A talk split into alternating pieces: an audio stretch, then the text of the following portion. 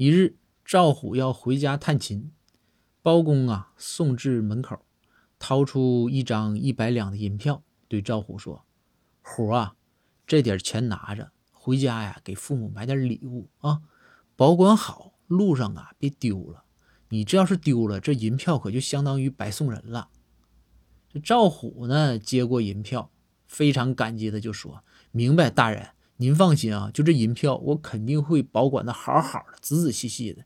傻子才会把银票白送人呢，是吧？